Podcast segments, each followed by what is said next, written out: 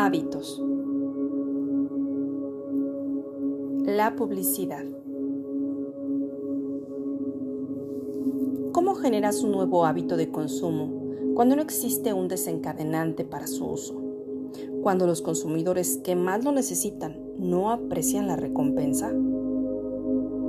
Y podemos explicar esto con un ejemplo. Imagina a una persona enferma de diabetes, a la que le explican ya no debe consumir nada azucarado para estar de forma estable en la glucosa.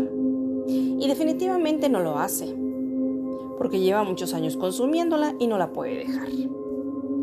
Posiblemente, si se lo planteamos desde otra perspectiva, con otro enfoque, si le haces énfasis en que va a perder peso y de esa manera mejorará su aspecto, es posible que decida tomar como nuevo hábito deshacerse del azúcar. Lo importante es hacerle publicidad por todos los beneficios y ventajas que va a tener dicho cambio. Nadie dijo que fuera fácil ni que no costara trabajo, pero los resultados serán formidables. Yo soy tu amiga Annie Girón. Gracias, gracias, gracias.